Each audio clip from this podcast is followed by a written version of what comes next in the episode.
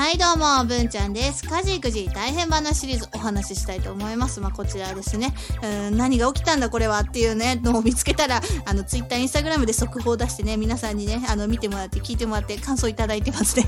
で、後で、スタイフでこうやって思い出話として、あの、喋っています。うん、もう最近ね、なぜこれが起きたんだっていう画像が多くてですね、まあ、それ中心に喋っているんですけど、インスタグラムですね。はい、あの、もし大きく見てくださる方いたら、リンクが説明欄にあるので、でまあ、飛んでいただけたらなと思います。読みますね。春が待ち遠しいなって思ったら、チャリにトーストが入っていましたっていうね。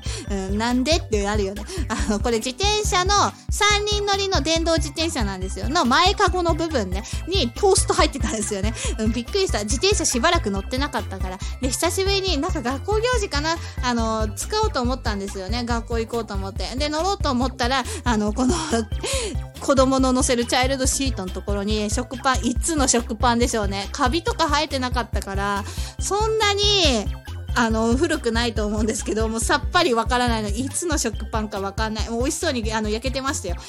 うん。なんかね、食パンを飽きて、こっそりね、捨ててたりしてるんですよね。だから、あの、それでこっそり捨てた後なんでしょうけど、もうね、本当にやめてほしい。だこれまだ家の外だったから、いや、家の外でも嫌なんですけど、家の中で放置されてる場合ね、大体虫がいますよね。アリとかさ、あの G な、G がいるんで。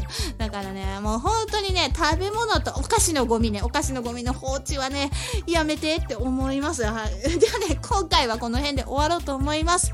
最後まで聞いてくれてありがとうございます。